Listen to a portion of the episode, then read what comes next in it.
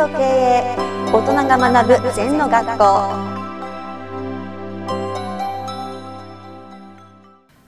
ではリスナーからの質問です。先生にお答えいただきたいと思います。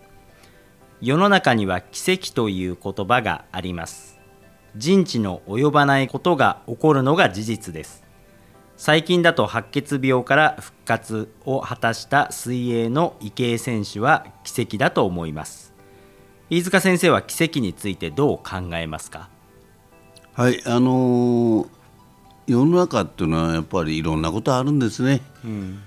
なんか急に死んじゃう人もいれば助かる人もいるしね、うん、その病気だけじゃなくてなるべく奇跡を自分から起こす。例えば自分の目標に対して10倍100倍してねそれをやっていく。で私は奇跡を起こすもんだと思いますよ起きるものではなくて。そう。もっと主体的に考えて自分の人生の奇跡をどんどん起こす。私は、まあ、経営コンサルタントで仕事をやってね。でいろんなことに毎日毎回その会社なりの挑戦なんですね。だからその会社にとっては奇跡ですね、うん、その奇跡を起こすお手伝いをしてるのがね、うん、あの私ですね。今コロナ禍でもパラダイムが7年ぐらい進みましたね、うん、で従来のトレンドじゃだめなんですね、新しい価値創造をしていかなきゃいけないんで、うん、なんかそれも奇跡ですね。だから奇跡は私はその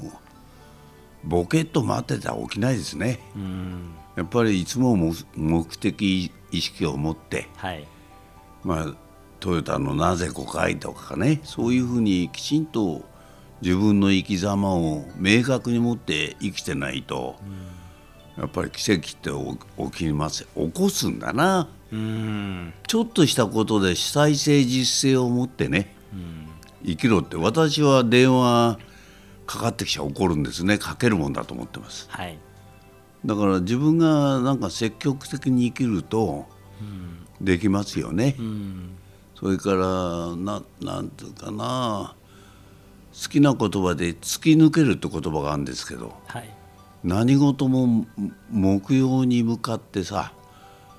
突き抜けていくと奇跡が起こるよな。また、うん、起こせる、はい、そんな感じかな。はい。人生を探してる人がいますと、うん、探すんじゃなくてやっぱり先生がよく言うように自分から作るっていうのも同じようなことですか？全てねあのなんかこう自分探しなんかダメだよ、うん、あるそのお坊さんがいろいろ出てね、はい、その秋をね探しに歩いてたんですけどね、うん、えー、そのずっと何十年も旅をして秋って何かねもう分かんなくて自分のいろいろに帰ったら、うん、柿の実が熟してたんですね、はい、それがまさにね秋なのね。だから足元にそういうものがあんのね、うん、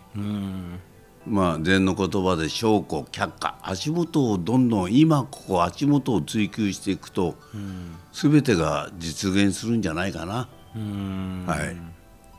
まあ、僕であれば今先生と話を一生懸命聞くと。そうです、うん、あの私は質問に対して一生懸命答えると、うん、で今ここの延長が未来ですからね、はい、だからどうしても足元を大事にしていかなきゃいけないんじゃないですかね、うん、はい。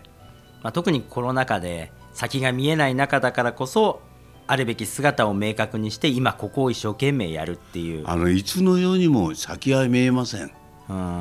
善は今の連続が未来ですから、はい、だから直線思考で考えてこうだとか誰も分かりません、うん、今土地がミニバブルになっていつか弾けるか分かんない、はい、それから株価もどうなるか分かんない、うん、ところがその渦中にいると続くと思うんですね、うん、思います。株が上がり続ける。土地もね、売れ続ける、ある日突然バブルがはじけて気が付くんですね、だから物事を直線で考えないということが大事。はい、はい、わかりました。先生ありがとうございました。はい。二度とない人生だから今日も輝いていきましょうこの番組では皆様からのご感想やご質問をお待ちしています。LINE でお友達になっていただきメッセージをお送りください。方法は LINE のお友達検索でアットマーク ZENTKA アットマーク ZENTO KEIEI と入力してください。お寄せいただいたご感想やご質問は番組の中で取り上げていきますのでメッセージをお待ちしております。